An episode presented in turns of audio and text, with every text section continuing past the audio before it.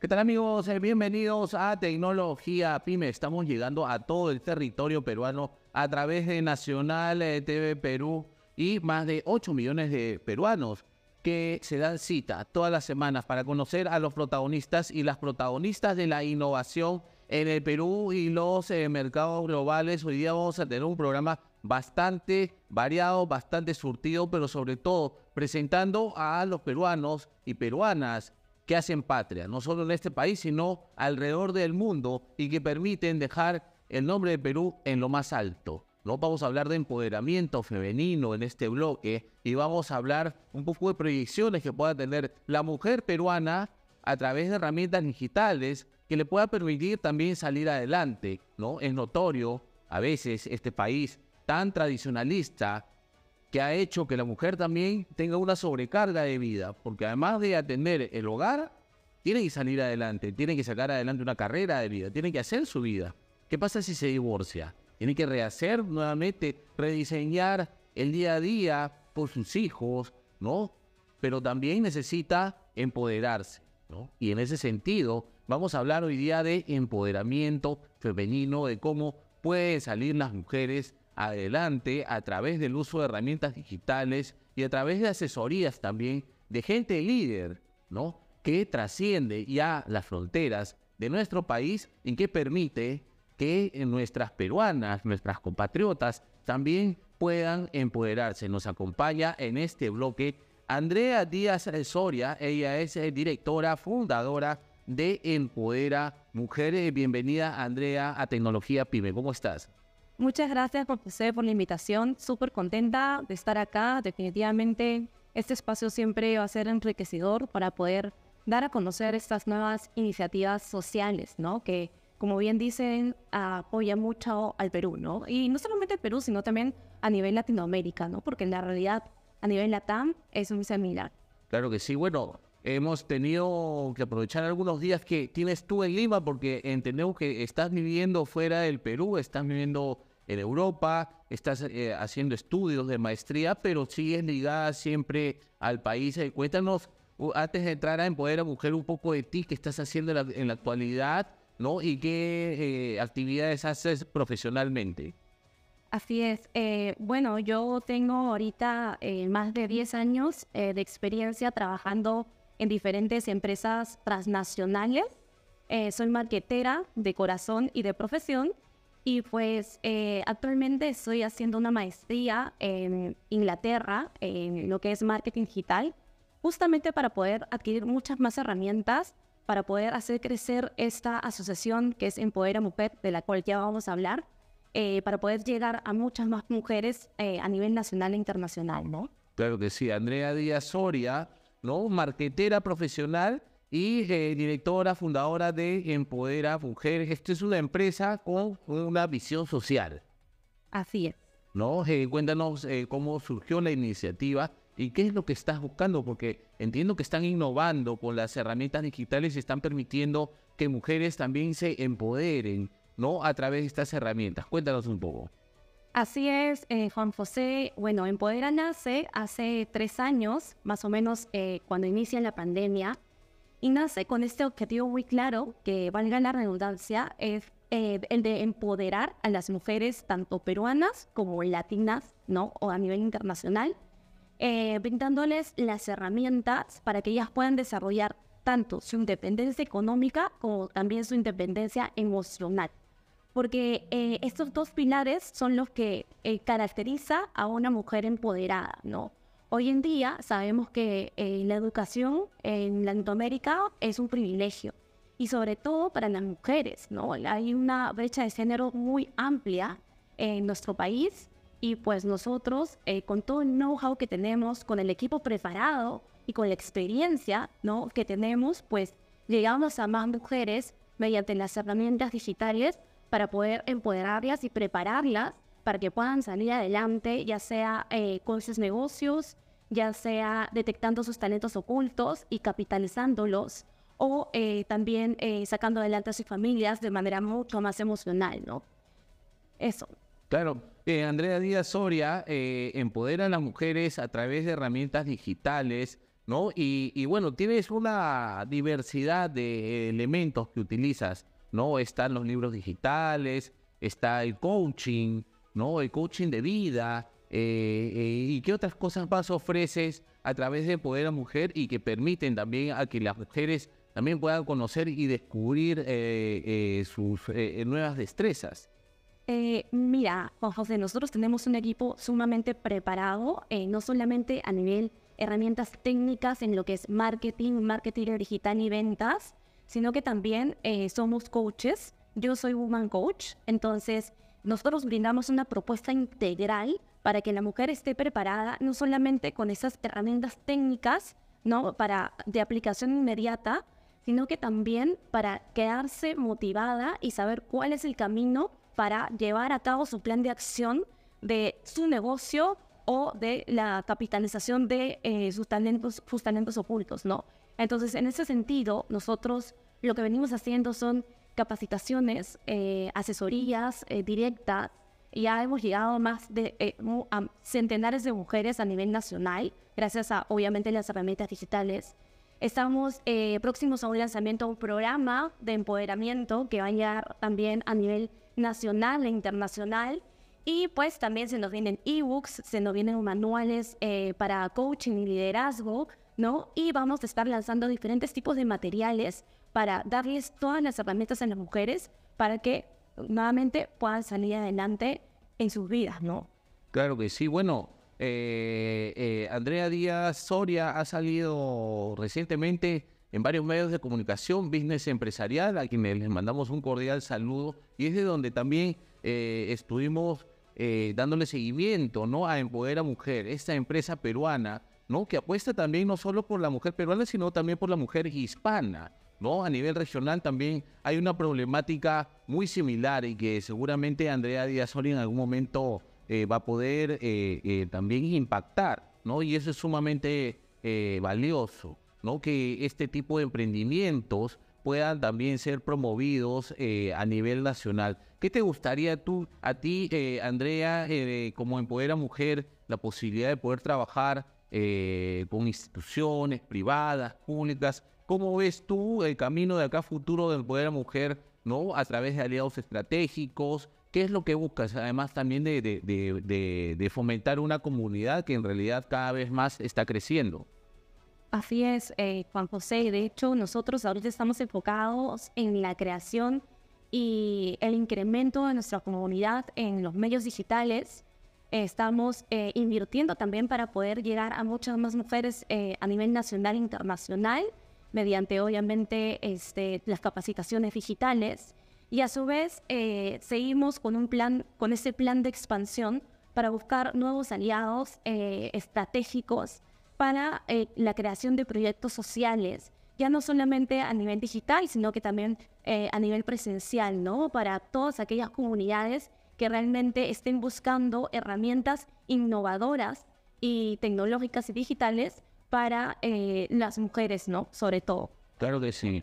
Esta es una oportunidad eh, importante que estamos realizando a través de Nacional de TV Perú y del programa Tecnología PYME. Es una oportunidad para que las mujeres peruanas, atención, todas las personas, si están viendo también esta transmisión a través de redes sociales, compártela, compártela con tus amigas, con tus contactos, con gente que creas que necesite un empoderamiento y que pueda también eh, tener una experiencia a través del liderazgo de Andrea Díaz Soria y puedan empoderarse. Ella está ofreciendo la posibilidad de crecer, crecer juntas a través de las herramientas digitales que ella domina, ¿no? A través del coaching, a través de sesiones de asesoría, a través de talleres, de ebooks, ¿no? Que es algo sumamente innovador y también es una novedad en el país. En el mercado peruano se lee mucho y se lee mucho en digital. Así que esta es la oportunidad también para que todas las mujeres del Perú puedan aprender y puedan capacitarse y a partir de esa capacitación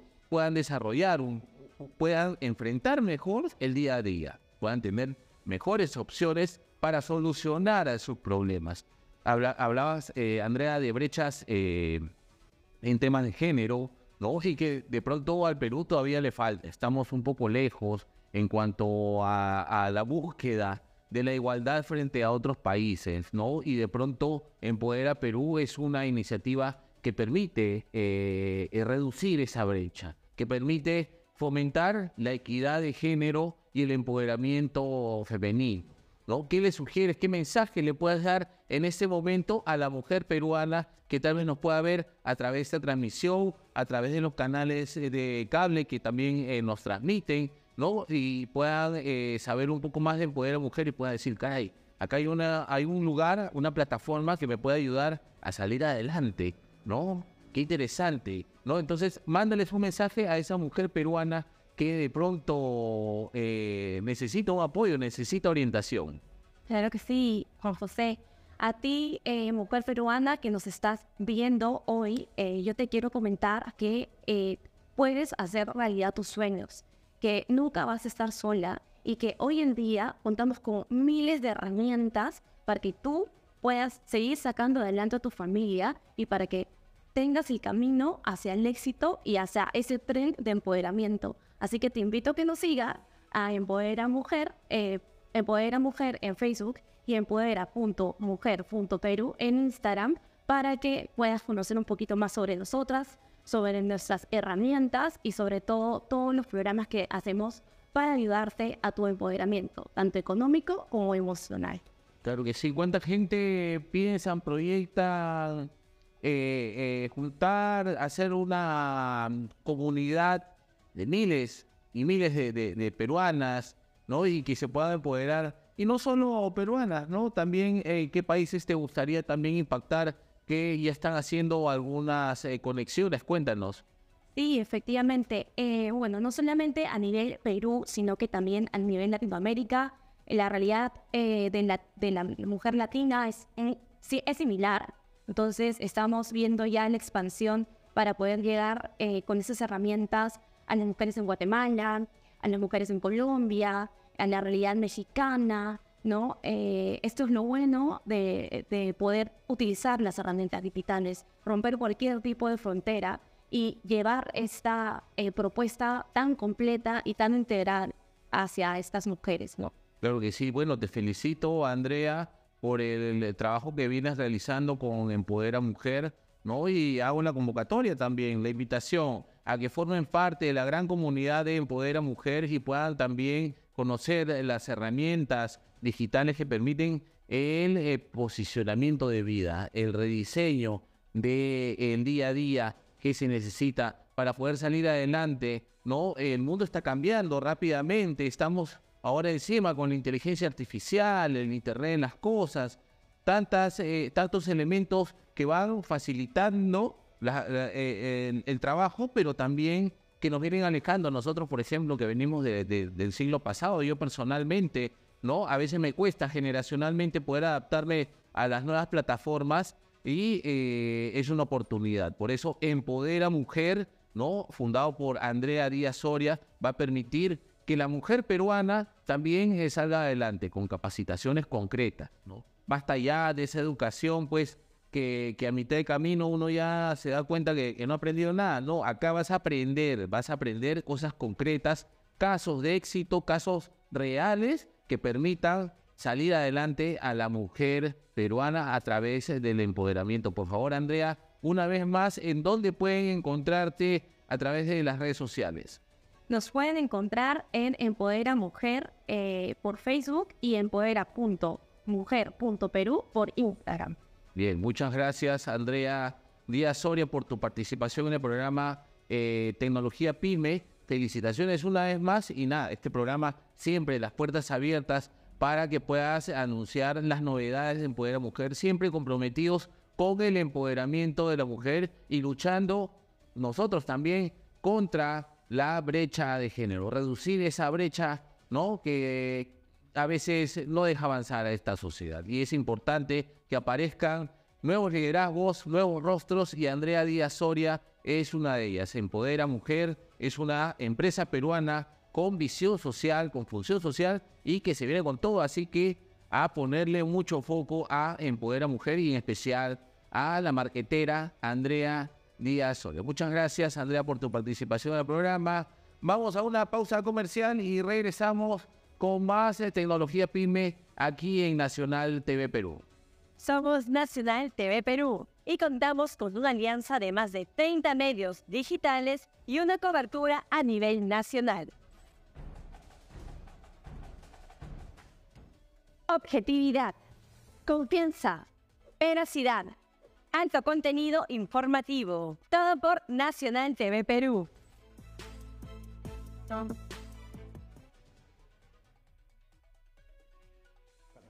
Seguimos en tecnología PYME y estamos llegando a todo el Perú a través de Nacional TV Perú. Tenemos más de 8 millones de personas que nos siguen a través de las redes sociales y también gracias a las marcas periodísticas aliadas. También estamos en Digital TV Go y gracias a Digital TV Go estamos llegando al canal 95 de eh, Estamos en el canal 16 de Wing eh, TV estamos en el canal 11 de Bantel. Próximamente vamos a estar en más eh, cable operadores. Vamos a hablar de sostenibilidad, de desarrollo sostenible y medio ambiente con el doctor Juan Ramón Echegoyen. Él es gerente general de TGA, Tecnología y Gestión Ambiental. Bienvenido, ingeniero. ¿Cómo está Juan Ramón?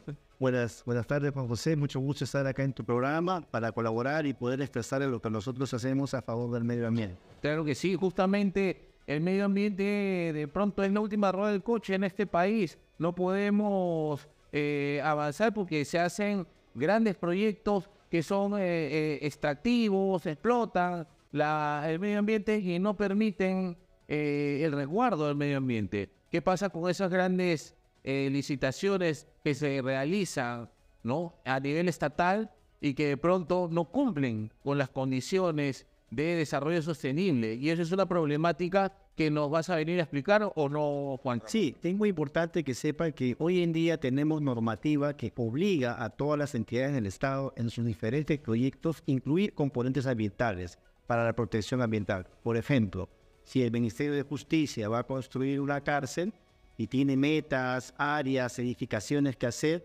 tiene que incluir un componente ambiental, tiene que incluir la participación social de la gente del entorno, tiene que proteger las zonas arqueológicas cercanas al entorno, tiene que diferenciar dónde se encuentran las áreas naturales protegidas y sus zonas de amortiguamiento, y lógicamente todo eso tiene que incorporarlo en ese instrumento ambiental sometido a evaluación y posteriormente a fiscalización, porque se compromete con su firma de cuyo y letra del titular a cumplir todas las medidas de inversión de protección ambiental.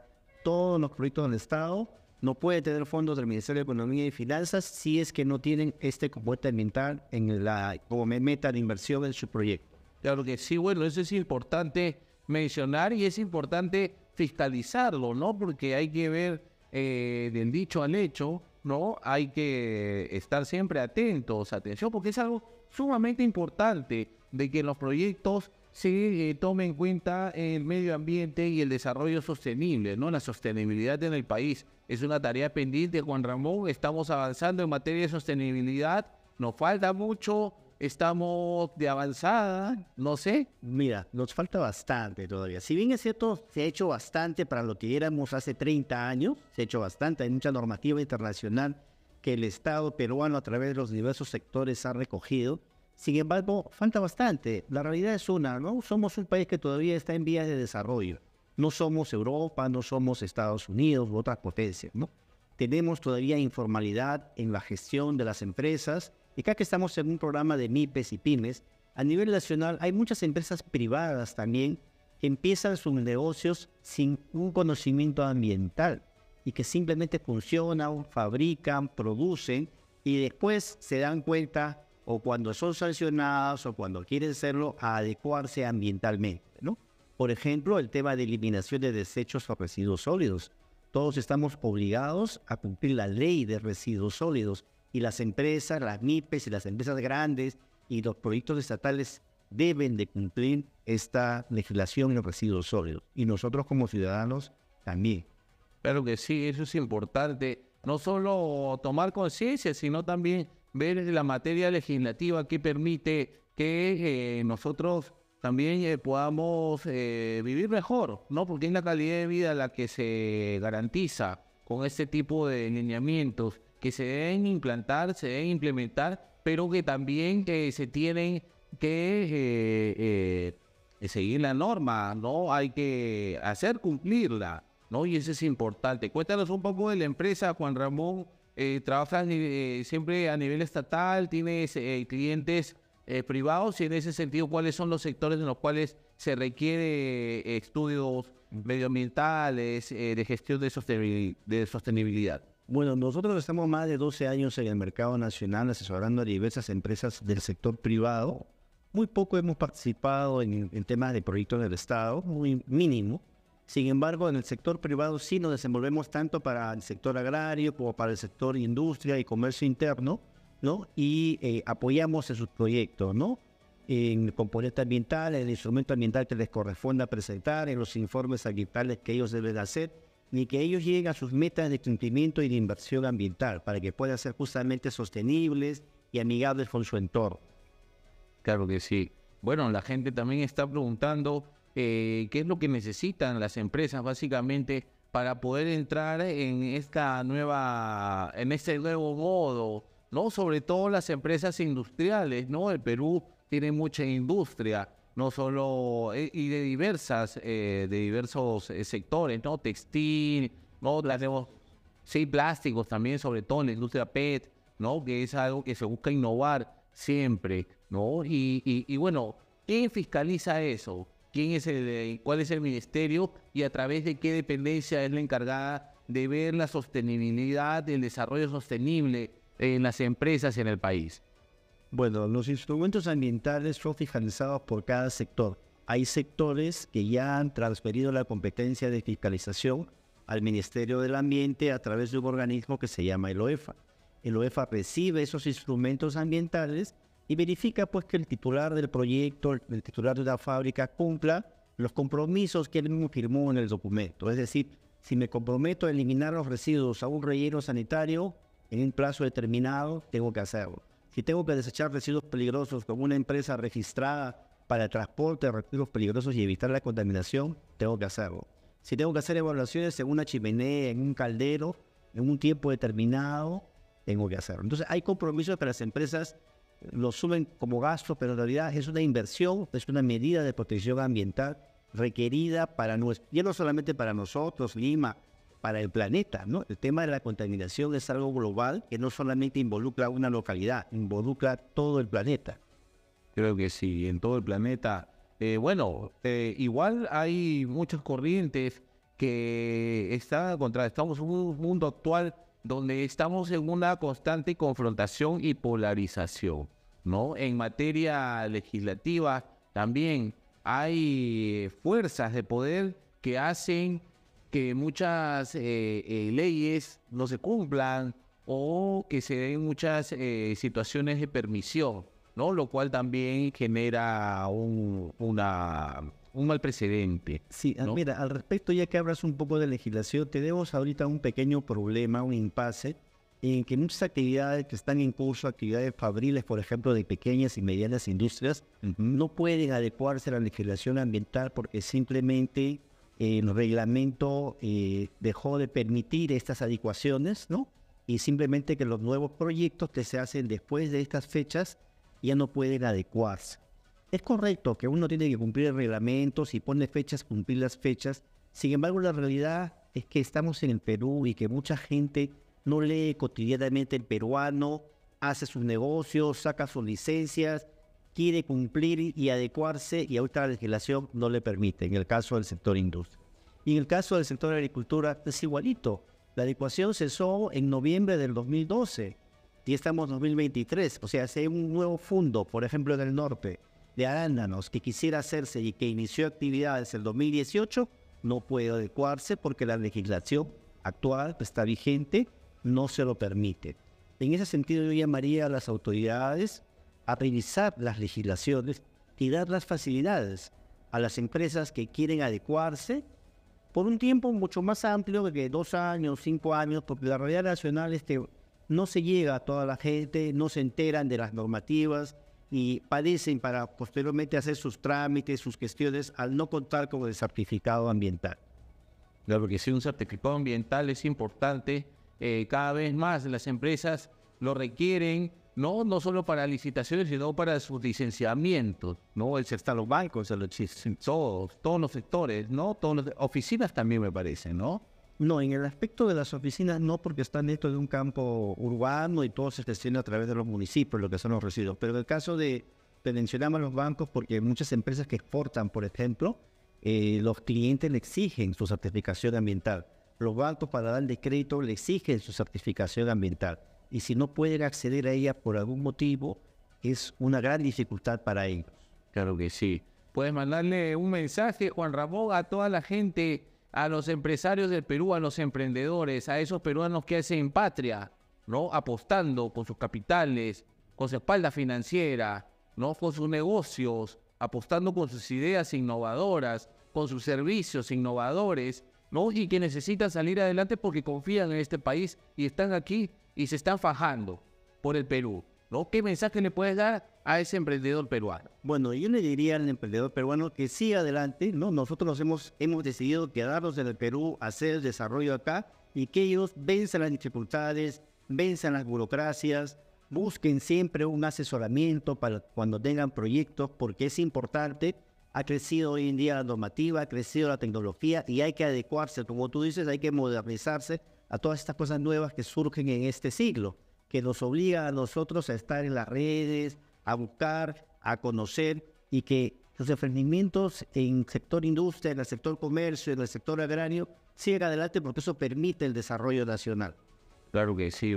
Para terminar, Juan Ramón, ¿dónde te puede encontrar para la gente que quiera saber algún servicio de TGA, eh, medio ambiente, desarrollo sostenible, eh, cualquier tipo de servicio que tenga que ver con sostenibilidad, tecnología y gestión ambiental, ¿dónde te pueden encontrar? Nosotros podemos darles asesoramiento a los que gusten del sector privado. Pueden encontrarnos en www.tgasac.net. Ahí están nuestros contactos para comunicarse con nosotros. Claro que sí. TGA, tgasac.net. Ya saben, todo tema de gestión ambiental lo puede atender Juan Ramón Echegüe. Muchas gracias por tu participación. ¿Pero algo más que quieras decir finalmente? No, decirles a todos que estamos en el Perú, que pasen algunas felices fiestas patrias y quería saludar a mi promoción guadalupana del colegio que estamos cumpliendo la boda de oro.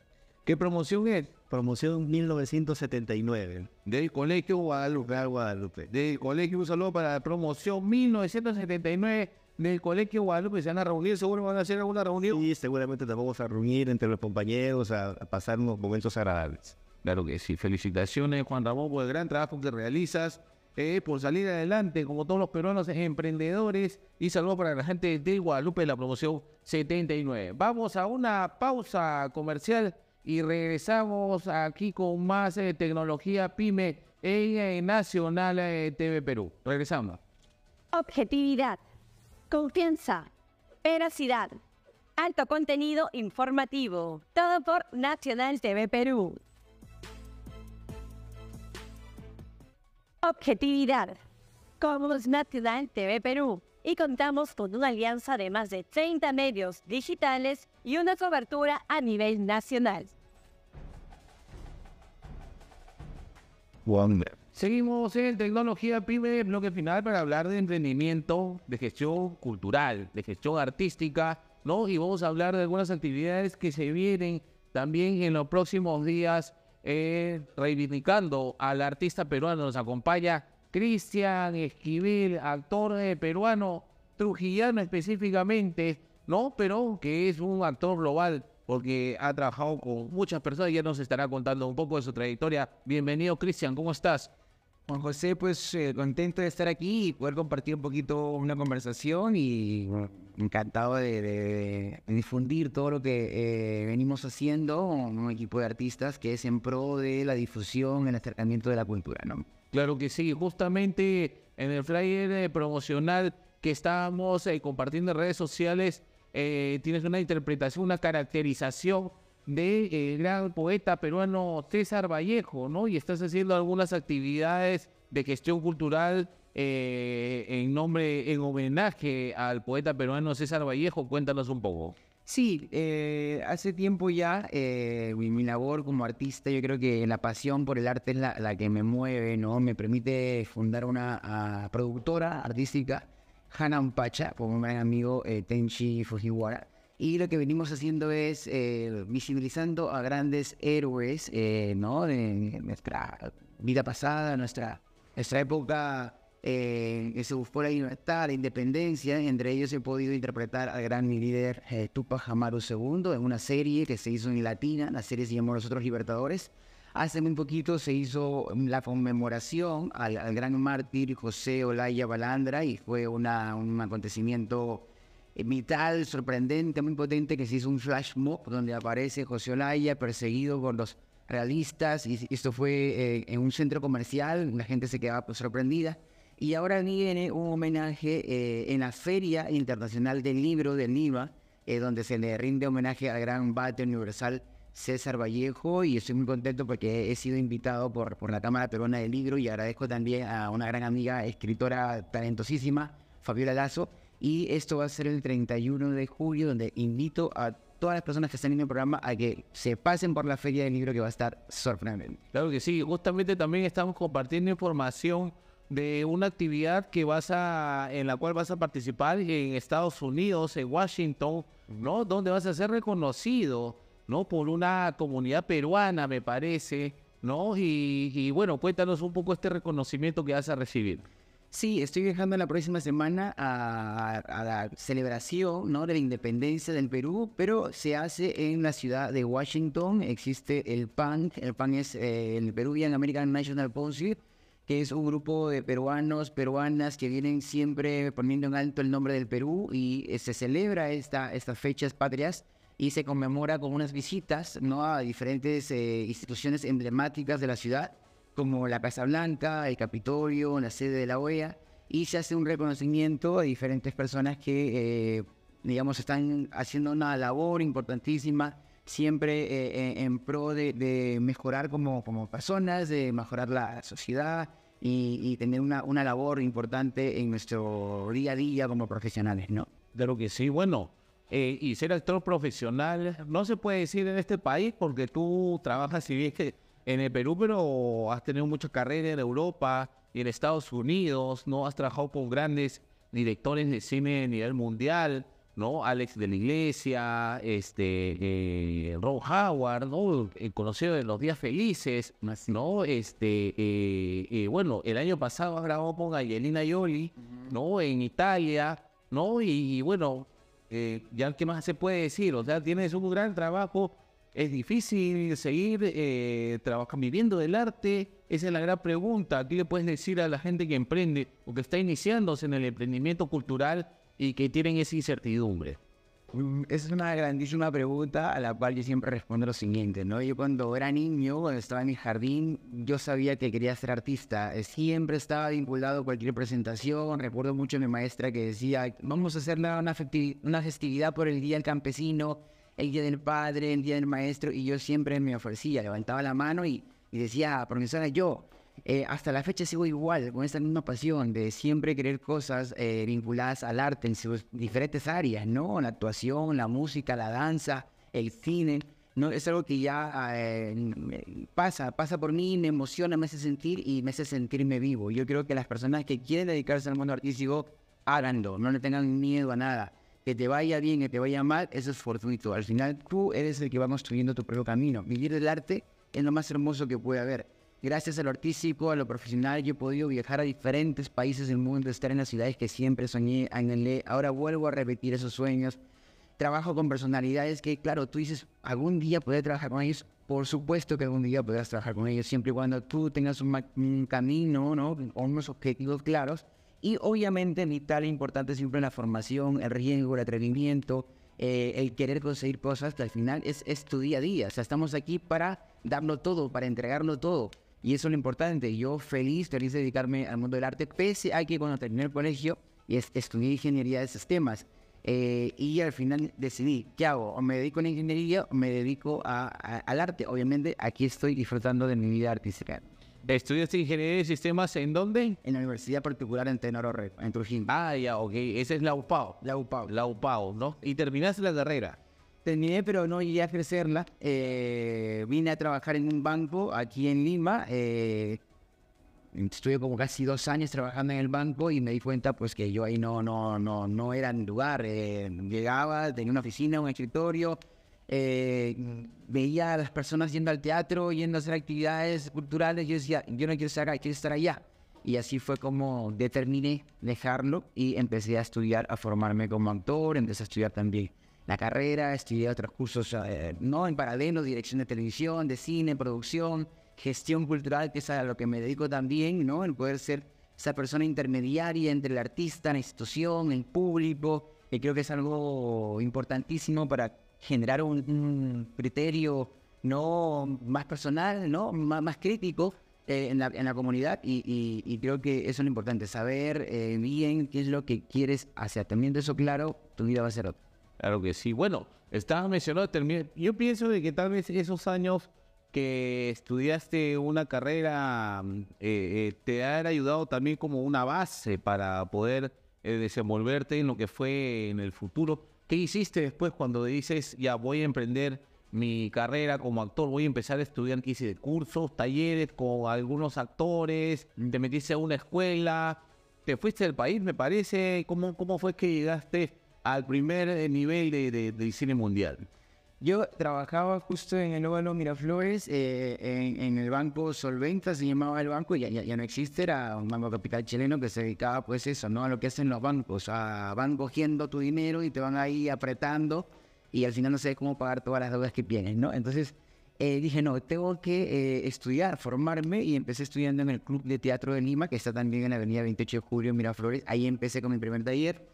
Luego estudié con grandes maestros y digo grandes porque son los que, digamos, más eh, requeridos son, ¿no? Entre ellos Roberto Ángeles, Alberto Isola, Mirena Carbone, Danza Contemporánea, y Teresa Rally, voz y expresión corporal, ¿no? Este, me formé con ellos, luego he estado con Aristides Vargas, que es un director, eh, autor, escritor ah, argentino que vive en, Ecuador, que mi grupo Malayerba, me formé también con el director italiano Carlo Bozo, he seguido tomando clases todas las sabidas y las que puedo, pero lo que al final te hace, te, te hace mejorar, crecer, eh, perfeccionar es la práctica, ¿no? Está bien el formarse, es importantísimo, es vital, digo yo pero el día a día le están trabajando es lo que te, te, hace crear tu propia forma de, de trabajo.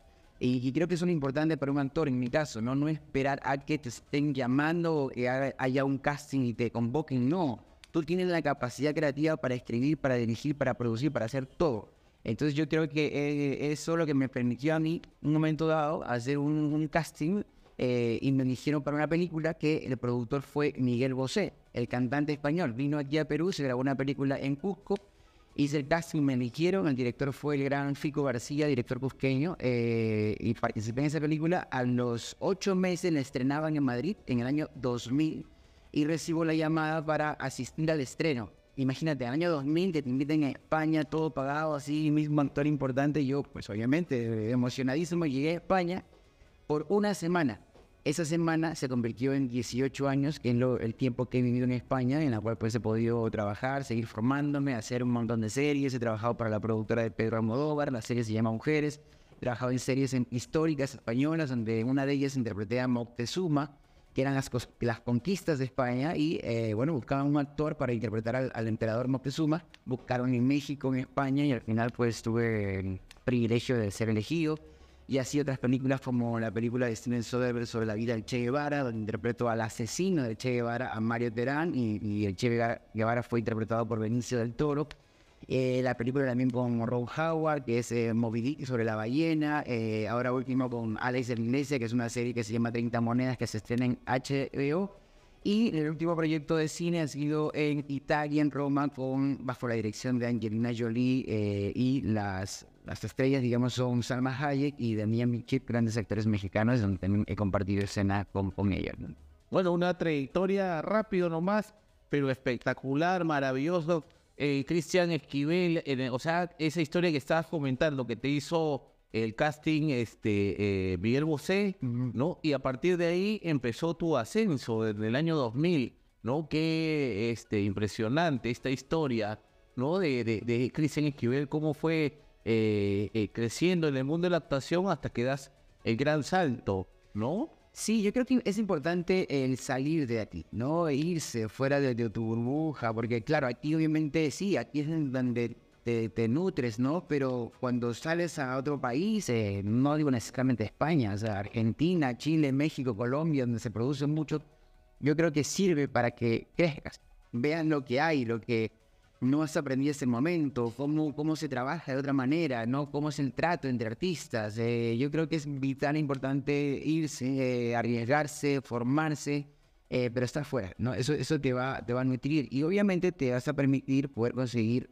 nuevos proyectos, ¿no? De, de, talla internacional, talla mundial. Yo he podido estar en películas, una de ellas, por ejemplo, una película en el norte de España, donde se, se le conoce como el País Vasco y se habla en otro idioma, se, habla en el euskera.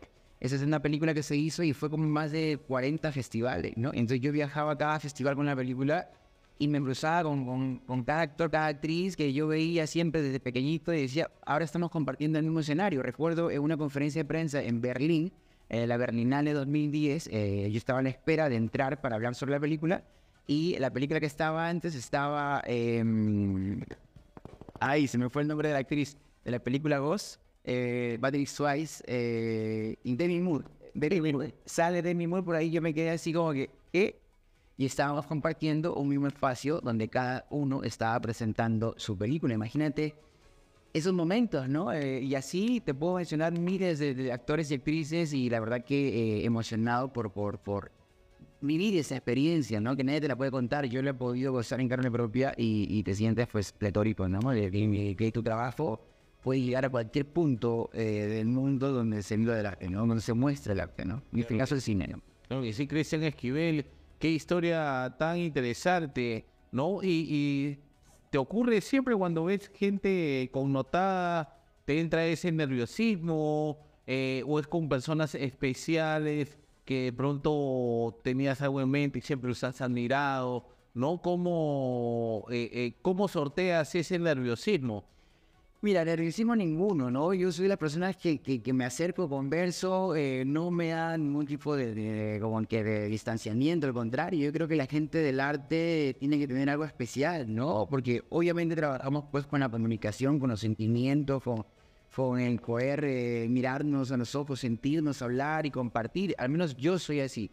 Sí es verdad que tal vez algunas personas, no, no generalizo, que tal vez pues no, no, no, no lo son así o mantienen una actitud un poco distante a mí me da igual. Yo voy, me presento, digo quién soy, qué hago, qué realizo, que estamos en el mismo festival compartiendo pantalla y, no hay ningún tipo de nerviosismo. Al contrario, yo siento que estamos aquí para, para experimentar, ¿no? Y, y vivenciar todo lo que, lo que se pueda, ¿no? Y, eso es lo bonito del arte. Creo que trabajamos para un público y nos debemos al público que te ve, que te sigue, que, quiere ver cosas que haces.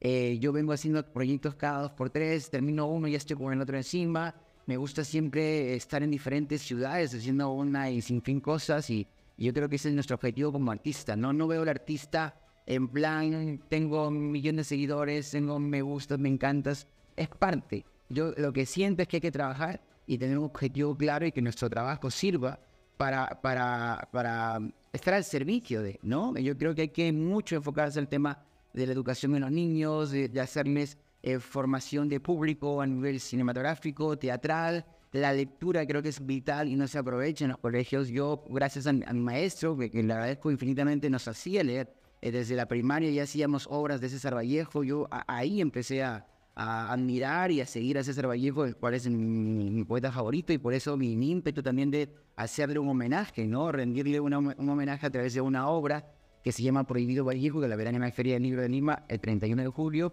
Y creo que eso es vital, hay mucho por hacer, ¿no? No, no la apariencia, el figuretismo, el qué vestido me pongo, le agradezco al diseñador, no, no estar ahí, es, siendo una pieza útil y estar al servicio de la comunidad, ¿no?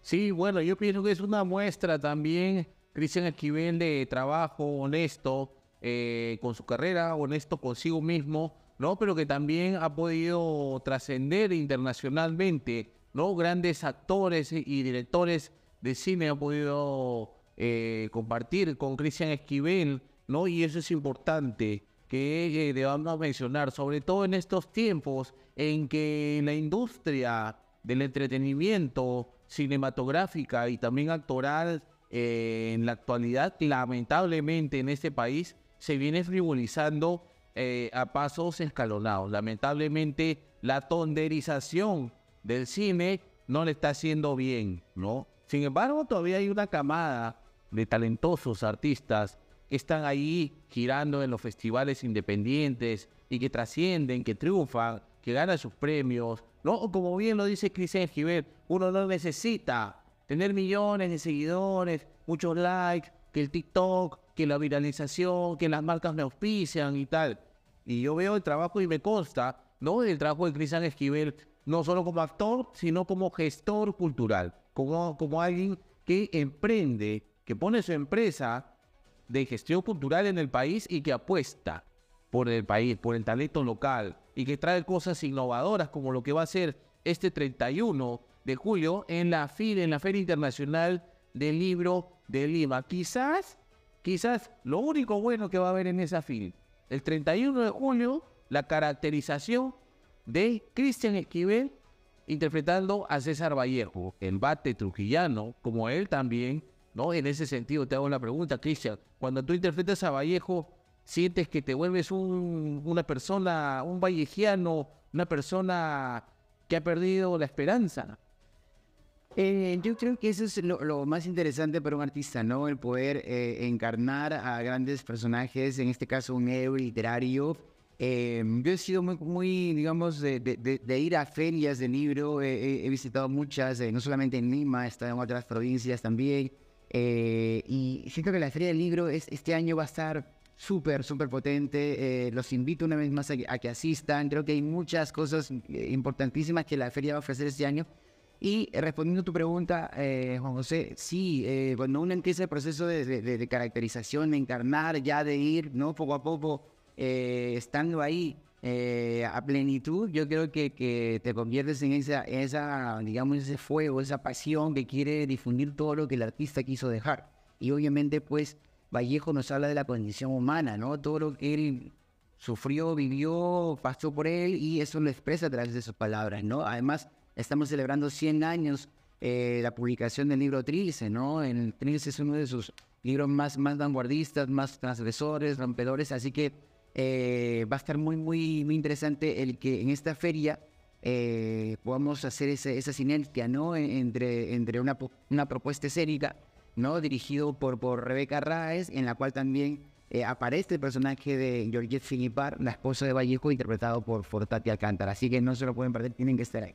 Claro que sí, Tati Alcántara eh, interpretando a Georgette, ¿no? A la pareja de César Vallejo. Esto ha sido escrito y dirigido por Rebeca Raez, ¿no? E interpretado por el gran eh, Cristian Esquivel, que en los próximos días se va a Estados Unidos a recibir una, un reconocimiento de parte de la comunidad peruana por eh, fiestas patrias y de ahí viene el 31 de julio en la Feria Internacional del Libro de Lima va a haber una interpretación de César Vallejo a cargo del el actor eh, Cristian Esquivel y celebrando los 100 años del poemario Trilce, uno de los artefactos de poesía más importantes eh, de habla hispana en toda la historia. Así que es un momento importante, no solo para apoyar el arte, sino para darse la vuelta, una vuelta, una feria que también trae novedades, ah, trae novedades y esperemos pues que la gente vaya y compre sus libros y que compren libros peruanos también, ¿no? Que compren libros de autores peruanos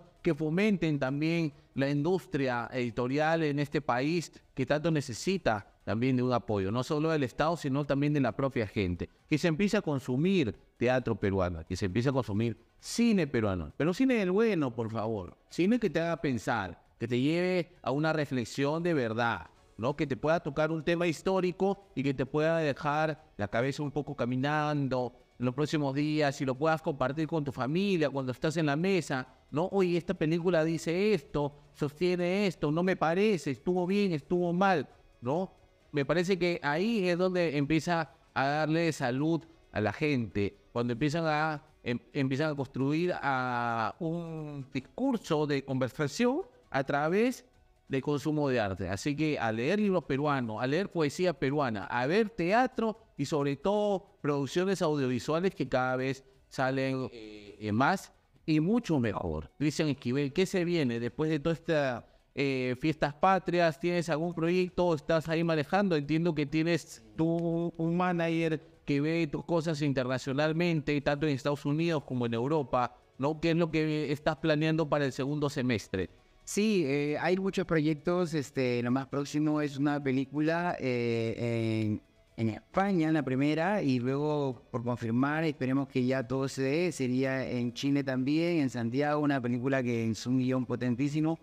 Y bueno, obviamente proyectos personales, eh, de seguir haciendo, eh, digamos, eventos en diferentes ciudades. Voy a viajar a diferentes ciudades eh, donde estamos llevando, pues, eso, cultura, ¿no? Eh, a través de diferentes expresiones artísticas. Y eh, lo ideal es que em, el apoyo primordial sean pues los, los municipios, las empresas privadas, donde uno lleva la idea, la propuesta y que toda la comunidad pueda disfrutarlo de manera gratuita, que no, no les cueste absolutamente nada. Y también, por ende, que se eh, formen ¿no? en eh, escuelas municipales. Es un poco el objetivo que yo empiezo a tocar siempre eh, la puerta de los directores culturales eh, o gerentes culturales de los municipios. Y hay, por- si acaso, digamos, a, la fecha, eh, propuestas muy, muy importantes con diferentes municipios. Así que ahí voy a estar también, ya iré difundiendo dónde vamos a estar, llevando cine, llevando teatro, llevando danza, llevando música, ¿no? Y, y aprovecho también, Juan José, para, para mencionar una cosita importante.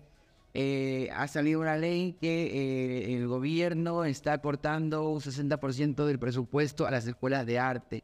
Eso no puede pasar. Creo que eso es una llamada de alerta eh, importantísima ahora para que eso no se, se dé y que las escuelas, al contrario, deban tener muchísimo más apoyo. Debería haber universidades de arte, ¿no? De formación, eh, nacionales principalmente.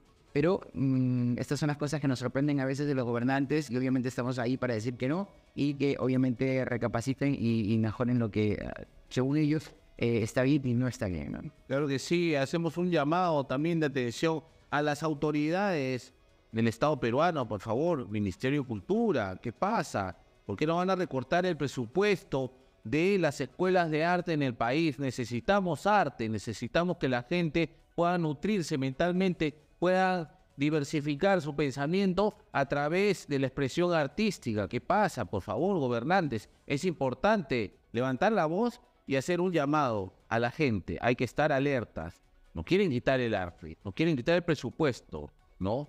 ¿Por qué no se quitan el presupuesto pues a, los congresistas, se bajan el sueldo, no hacen realmente cosas de verdad? No, no es, no es sano que se quite el presupuesto de las escuelas de arte en el país. Así que desde aquí vamos a estar muy atentos a lo que pueda darse con esta legislación. Atención, los congresistas no se la van a llevar tan fácil, porque seguramente detrás de esto hay algún arreglado, alguna comisión, algo que van a hacer bajo la mesa. Y para eso vamos a estar muy atentos, todos los artistas unidos, también la comunidad artística, pero sobre todo los líderes de opinión. En este caso, Cristian Esquivel también poniendo un poco la voz y el tema también sobre la mesa, ¿no? Hay que tener, prestarle mucha atención a este tema, que es importantísimo y que no podemos permitir que se co- recorte el presupuesto de las escuelas de arte en el Perú es algo que no se debe permitir y que nosotros los peruanos debemos estar atentos y resguardar, porque esa plata es la que necesita nuestra juventud para que puedan a través del arte y de la expresión artística pensar mejor y así eligen mejor a su representante, ¿no? Cristian Esquivel, ¿algo más que quieres mencionar? No, agradecerte, agradecerte por la invitación, feliz de compartir contigo y bueno, eso, desearle siempre el bien a, a los demás y que eh, tomar conciencia de cada acto que hacemos, que sea algo importante para el próximo, ¿no? Que a veces nos olvidamos de que vivimos en comunidad y pensamos solamente en nosotros, ¿no? Hay que ser conscientes de que debemos cambiar nuestra manera de, a veces de pensar, de ser y sentir más, ¿no?